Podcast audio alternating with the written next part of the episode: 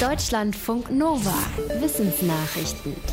Schmerzmittel wie Fentanyl oder Morphium sind für manche Menschen überlebenswichtig.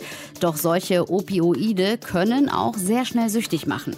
Forschende aus den USA haben jetzt einen Weg gefunden, stattdessen die körpereigene Schmerzabwehr zu stärken und das zu stimulieren. Wenn unser Körper Schmerzen registriert, dann schüttet er Endorphine und Enkaphaline aus. Auch das sind Opioide. Oft sind sie aber nicht stark genug oder ihre Wirkung hält nicht lang genug an, um sehr starke Schmerzen zu unterdrücken. Die Forschenden haben in einem Test mit Mäusen einen Modulator eingesetzt, der dafür sorgte, dass Enkephaline besser an einem bestimmten Opioidrezeptor andockten und dadurch stärker wirkten.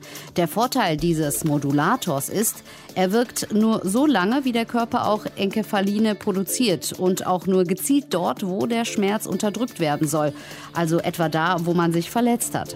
Morphium dagegen, das bisher als Medikament gegeben wird, verteilt sich im ganzen Körper und bleibt dort für mehrere Stunden.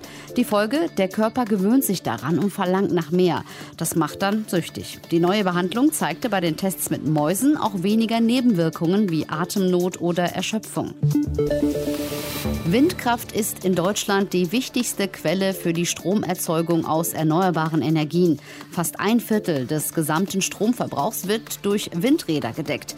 Die haben aber ein Problem. Wenn sie in großen Windparks hintereinander stehen, sind sie wenig effizient. Dann erzeugen die vorderen Propeller Turbulenzen und die hinteren kriegen deutlich weniger Wind ab.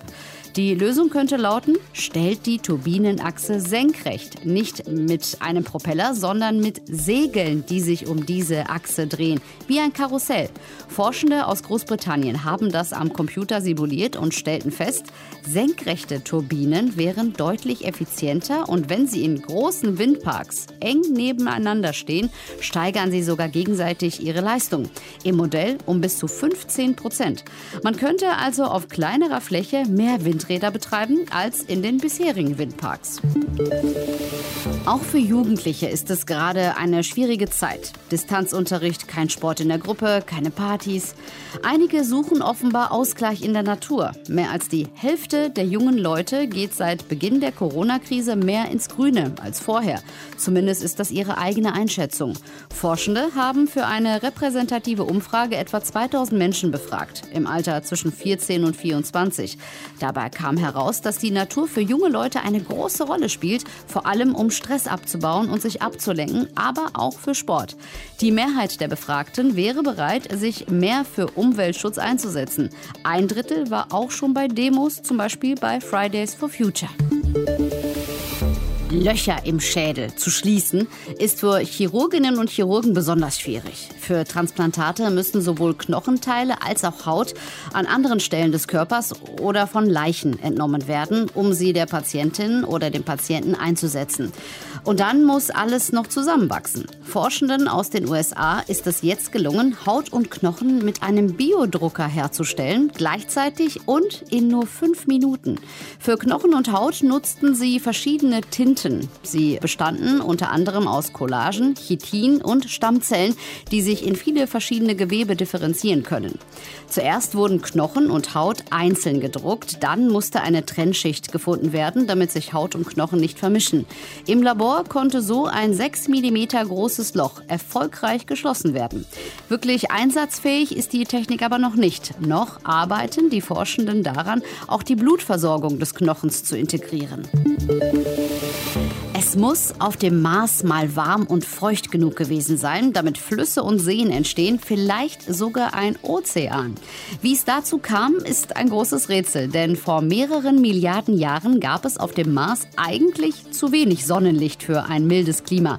Eine mögliche Antwort geben jetzt Forschende aus Chicago. Sie vermuten, dass es auf dem Mars mal hohe Wolken aus Eis oder gefrorenem Kohlendioxid gab. Diese Wolken hätten eine Art Treibhauseffekt gehabt und so für höhere Temperaturen gesorgt. Die Wolkenthese gibt es schon länger. Es gab aber auch Zweifel daran, ob sie stimmt. Die Forschenden haben den jungen Mars und seine Atmosphäre in einem Modell simuliert. Sie kommen zu dem Schluss, es ist vorstellbar, dass fast der gesamte Mars mal von so einem dünnen Wolkenschleier umgeben war. Und darunter sei es mild genug gewesen für flüssiges Wasser. Klatsch und Tratsch haben ein schlechtes Image. Aber eine weitere Studie zeigt, dass es nicht darum geht, zu lästern oder Gerüchte in die Welt zu setzen, sondern dass diese Art der Kommunikation auch positive Seiten hat. Sie stärkt soziale Beziehungen und ermöglicht uns, Dinge zu lernen, die wir nicht selbst erleben, weil wir uns über die Erfahrung anderer austauschen. Die Forschenden haben ein Online-Gruppenspiel konzipiert. Die Probanden hatten dabei unterschiedliche Möglichkeiten, sich zu sehen und auszutauschen. Die Forschenden untersuchten, wie und worüber gesprochen wurde. Und sie schauten sich an, ob die Menschen besonders egoistisch spielten oder eher zum Vorteil der Gruppe. Ein Ergebnis? Diejenigen, die während des Spiels chatteten, kooperierten mehr und sie fühlten sich danach besonders verbunden. Deutschlandfunk Nova